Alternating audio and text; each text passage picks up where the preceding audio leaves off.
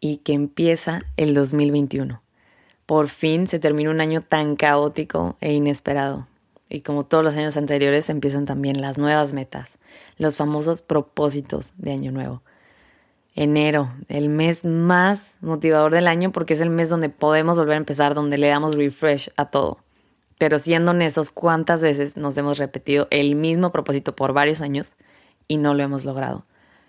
Y estoy segura al menos que aquí una persona lo ha hecho, porque esa persona soy yo. A mí también me ha pasado, pero también he cumplido propósitos o metas más rápido de lo esperado, pero sobre todo he cumplido metas que ni siquiera sabía que tenía y que podía lograr.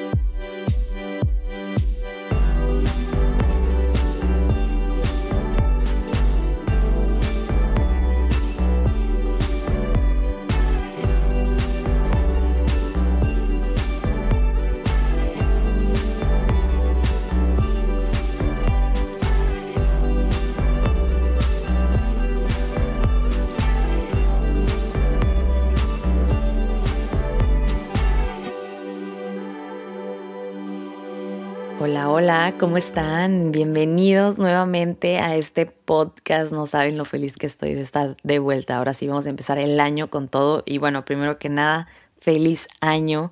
Les deseo lo mejor de todo corazón y que ahora sí se cumplan todas sus metas. Estoy segura que este episodio les va a servir, les va a funcionar para cumplir tus propósitos de año nuevo, porque al menos yo ya cumplí el primero, que era estar aquí de nuevo con ustedes y eso me hace súper, súper feliz. Sé que hay gente nueva escuchando este podcast. Si no has escuchado los episodios anteriores, te los recomiendo, ve a escucharlos, te van a servir también para este nuevo año. Pero bueno, les cuento, la semana pasada hice en Instagram una encuesta donde pregunté qué hábitos querían cambiar o cuáles eran sus propósitos para este año, porque ya tenía planeado seguir hablando de hábitos y cómo cambiar y mejorar continuamente y todo esto que anteriormente ya había mencionado, pero sí quería como saber qué era lo que ustedes necesitaban, qué era lo que ustedes querían o en qué los podía ayudar.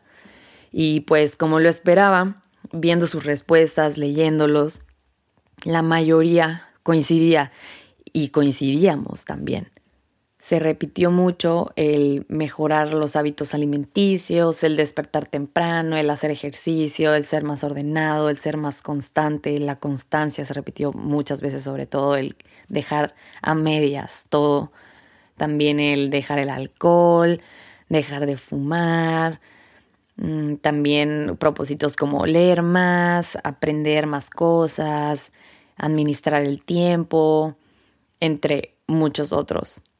Y estoy segura que tú que estás escuchando esto, al menos tienes uno en tu lista, porque yo tengo varios. Y si coincidimos es porque durante varios años nos hemos propuesto al menos uno.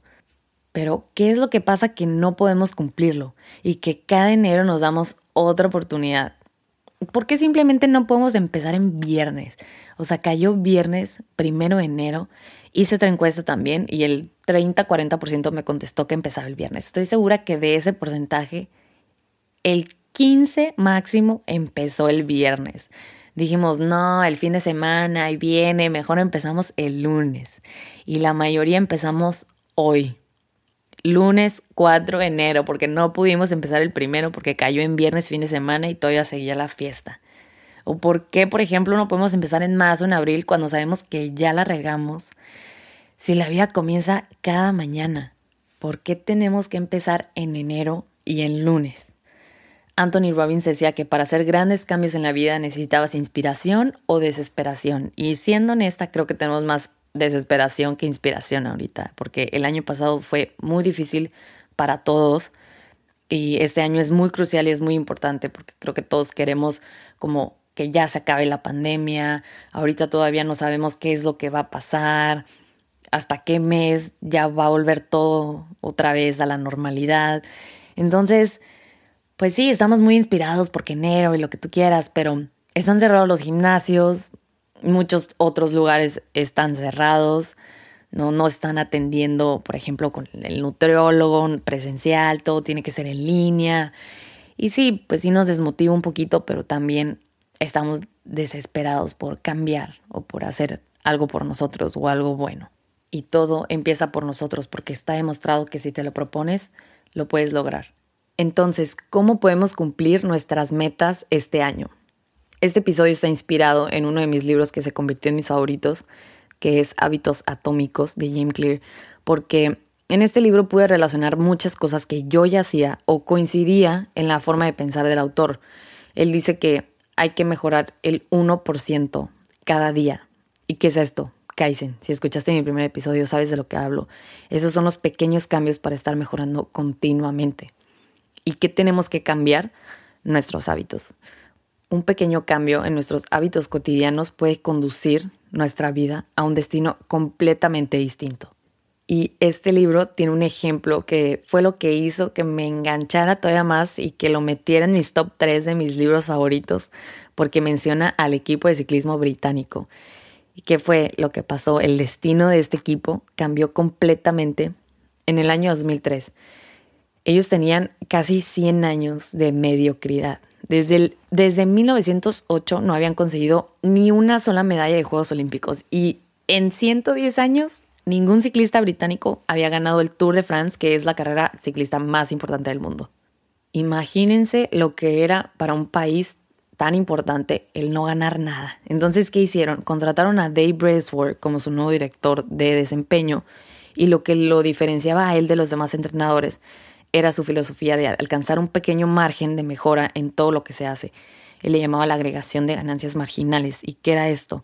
consistía en aislar cada uno de los aspectos del ciclismo y si se mejoraba el 1% de cada uno de los aspectos, se iba a obtener una mejora considerable una vez que todos los cambios se aplicaban al mismo tiempo. Y bueno, empezaron a hacer una serie de cambios en las bicicletas, en las llantas, en la ropa, en las, o sea, en las telas que se ponían. Y no solo eso, también probaron ungüentos para saber cuál lograba más rápido la recuperación del músculo cuando se hacían los masajes. También contrataron a un médico para que les enseñara cómo lavarse las manos correctamente para no enfermarse. El tipo de almohada y el colchón que era más cómodo para dormir y la que más me impresionó fue que pintaron el interior del camión color blanco para el, que transportaba las bicicletas, para poder ver el polvo y que no le cayera a las bicicletas, porque estaban tan afinadas que no podían perder el desempeño en la pista si les caía la partícula del polvo. Yo estaba choqueada cuando me enteré de todo esto. O sea, hicieron mejoras en cosas que parecían irrelevantes. Y me pongo a pensar cómo llevábamos nosotros, por ejemplo, las bicicletas a las competencias y todo el desastre que había en la pista. Y digo, qué vergüenza. Con razón estamos como estamos. Pero bueno, ¿qué pasó después de que Bracer estuviera al mando? Cinco años después, en los Juegos Olímpicos del 2008, el equipo británico dominó.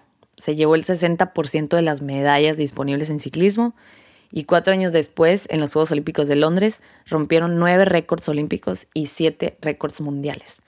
Ese mismo año, en el 2012, Sir Bradley Wiggins ganó el Tour de France y el siguiente año lo ganó Chris Froome. Y él lo repitió en el 2015, en el 2016 y en el 2017. O sea, tuvieron cinco victorias del Tour de France en seis años, después de 110 años.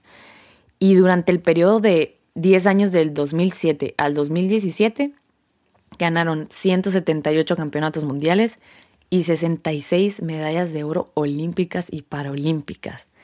Es el caso de éxito más importante en la historia del ciclismo. Y si se acuerdan y escucharon el episodio anterior, les mencioné al doctor Steve Peters, que fue el que escribió La paradoja de chimpancé, que fue de lo que hablé. Él fue el psiquiatra del equipo tanto del Tour de France, que fue el Sky, como el de la selección de Inglaterra. Entonces, imagínense, les cambiaron la forma de pensar, les explicaron cómo funcionaba su cerebro y de qué manera eso les iba a ayudar a obtener los resultados que, que tuvieron. ¿Qué nos enseña esto? Los resultados no se dan de manera inmediata. Ellos se tardaron cinco años para ver los resultados. Y por lo mismo, como no se dan de manera inmediata, nos decepciona. Es a largo plazo. El saber que es a largo plazo nos lleva a de vuelta a nuestras viejas rutinas. Y eso es lo que pasa con los meses del año, por ejemplo. Empezamos con todo enero, llega finales de febrero, marzo, abril, Y los cambios que empezamos a hacer parece que no funcionan y parece que nos estancamos. Pero los resultados más poderosos toman tiempo y se retrasan. Por eso es tan difícil acumular hábitos que duren. Hacemos pequeños cambios y no vemos resultados tangibles y nos detenemos, porque no podemos ser como el cantero que le pega mil veces a la roca sin hacerle nada, aparentemente, y de repente un golpe la parte en dos. No fue el golpe el que la partió, fue la suma de todos los golpes que le dio anteriormente. Y el éxito es ese producto de los hábitos cotidianos y constantes, no es de transformaciones drásticas que las realizamos una vez en la vida, o sea, no fue de un solo golpe. Y los seres humanos así somos. Y creo que los mexicanos aún más. Cuando queremos hacer algún cambio, no, lo tenemos que hacer dramáticamente y drásticamente porque si no, no funciona. Queremos dejar de tomar, por ejemplo, y es, no voy a tomar, o sea, nada, cero alcohol de aquí a dos meses. O por ejemplo, ya no quiero comer harinas y dejamos las harinas y no comemos ni un pan y nos estamos retorciendo por ese pan o por esa bebida. O sea, ¿por qué nos tenemos que ir extremos para realizar un cambio? ¿Por qué no podemos tomar menos y comer menos pan? No, lo tenemos que dejar 100%. Pero entonces, ¿cómo le hago para que un hábito se quede y que no tenga que tomar una decisión drástica, sino que sea hábito cotidiano? Imagínate que quieres sembrar una planta y esa planta es el hábito. La semilla es una pequeña decisión. El agua, para que crezca esa planta, es la repetición. Entonces, si tú le echas agua a esa semilla va a crecer, se va a fortalecer y va a surgir un nuevo hábito. Entonces, si el agua era la repetición, tenemos que tomar la decisión de hacer ese hábito y repetirlo y repetirlo y repetirlo.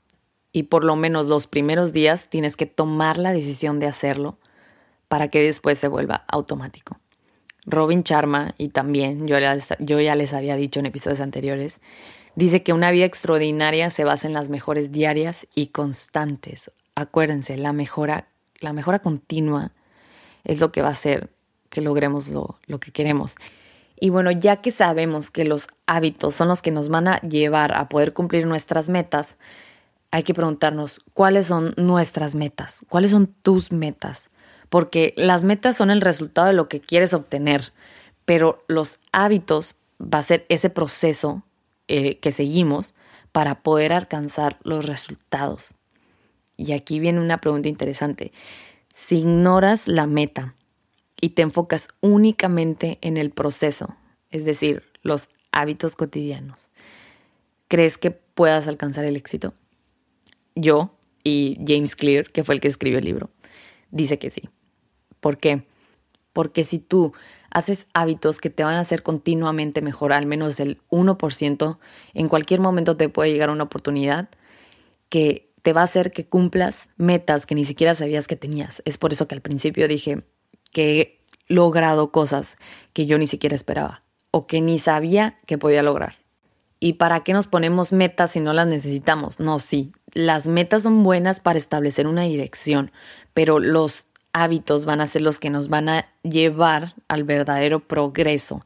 Y ahí es donde tenemos que empezar, en diseñar los hábitos que queremos en nuestra vida. Los ciclistas de, de Inglaterra no fue hasta que implementaron esos hábitos de mejorar continuamente todos los días en pequeñas cositas para poder obtener un resultado que había sido, bueno, que fue totalmente diferente después de tantos años porque hay varios problemas con las metas. Uno es que restringen la felicidad. Decimos, hasta que alcance mi meta voy a ser feliz. O sea, la pospone la felicidad como si no pudiera ser feliz durante el proceso, porque o cumples tu meta y eres exitoso o fallas y eres un fracaso. Y toda la vida hemos tenido como esa mentalidad. Y Disney, de hecho, acaba de sacar una película que se llama Soul, que la verdad que si no la has visto, tiene un mensaje súper bonito y creo que hace que cambiemos esa mentalidad. No, no, no se las voy a espolear o no se las voy a contar, pero Joe es un maestro que su sueño y su meta más grande es tocar en un grupo de jazz y cree que con eso ya va a ser feliz y se va a poder morir en paz. Y pues claro que no. sí, fue feliz y todo lo que ustedes quieran, pero bueno, mejor yo no los cuento. Vayan a verla. Eh, vale mucho, mucho la pena porque tiene ese mensaje, como el cambiar esa mentalidad que tenemos. Y bueno, otro problema de las metas es que no coinciden con el progreso a largo plazo. Y volvemos a lo mismo.